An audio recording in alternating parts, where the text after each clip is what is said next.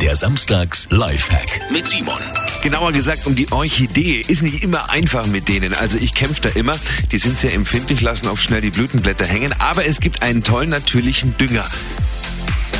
Haben Sie als Frau garantiert auch einen zu Hause. Zumindest einen, das äh, im Gesicht trägt. Bartstoppeln ist kein Witz. Einfach nach der Trockenrasur die Stoppeln auf die Erde streuen, Wasser drauf und Ihre Orchideen freuen sich, blühen besser und länger.